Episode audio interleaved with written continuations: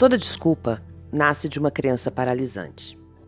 E aqui eu quero sua total atenção, porque crenças são desculpas com validações. No emagrecimento, então, nem se fala.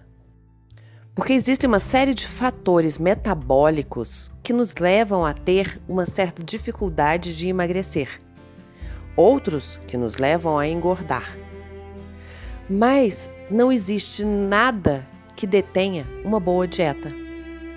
Aquela história de seguir com constância para poder ver o resultado em longo prazo. As pessoas geralmente apelam para o estacionei, parei de emagrecer, antes mesmo que isso aconteça, simplesmente porque reduziu-se o ritmo. E não é verdade que o processo estacionou de vez. Não, às vezes o seu corpo precisa só de mais um tempo. Mas é aí que está a chave da constância. Até quanto tempo você está disposta a seguir adiante, a andar a próxima milha por você, a ter persistência? A grande maioria das pessoas não está.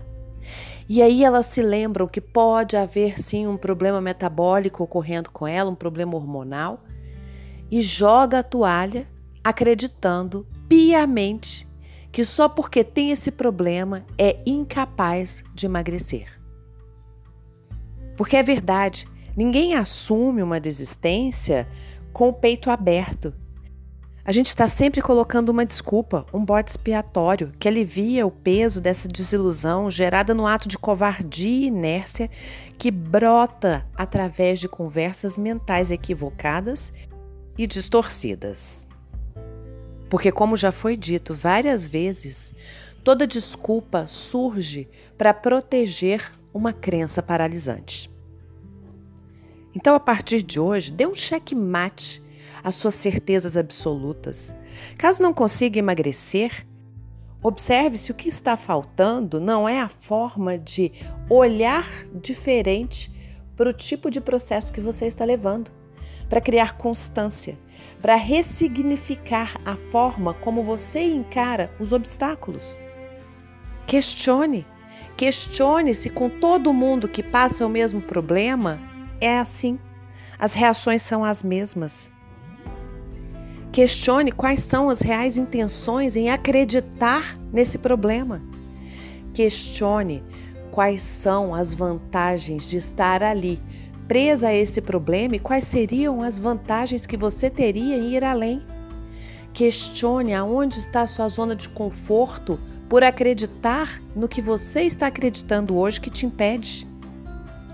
E crie uma crença deliberadamente que te impulsione, que te faça ir além, que te faça deixar a máscara para trás para seguir o seu caminho com mais confiança. Transforme a sua forma de pensar e a sua forma de falar sobre os seus processos. Não use mais frases condicionantes, como, por exemplo, se eu me esforçar, posso chegar lá.